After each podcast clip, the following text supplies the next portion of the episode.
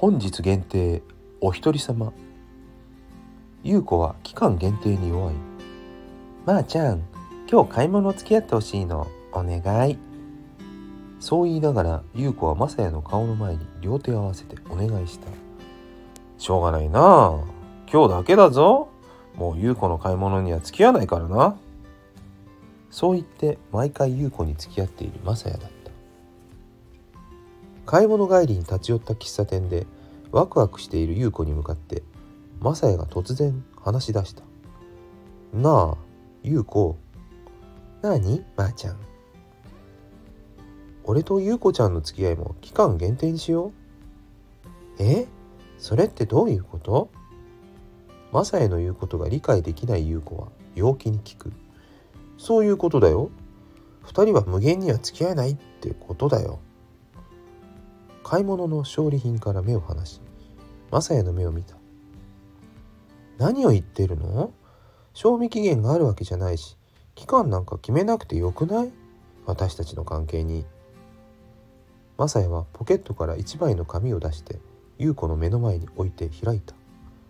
そこには本日限定の文字があった。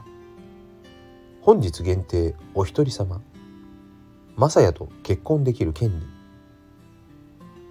優子は本日限定とマサヤの顔を交互に見ている。僕と結婚してほしい。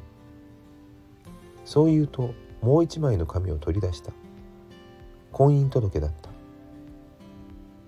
優子は本日限定お一人様の紙を丁寧に折りたたんで握りしめた。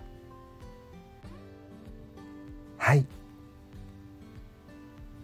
そう言うと優子はボロボロ泣き出した。喫茶店の窓際の席で外を歩く人が怪げんそうに見ていく。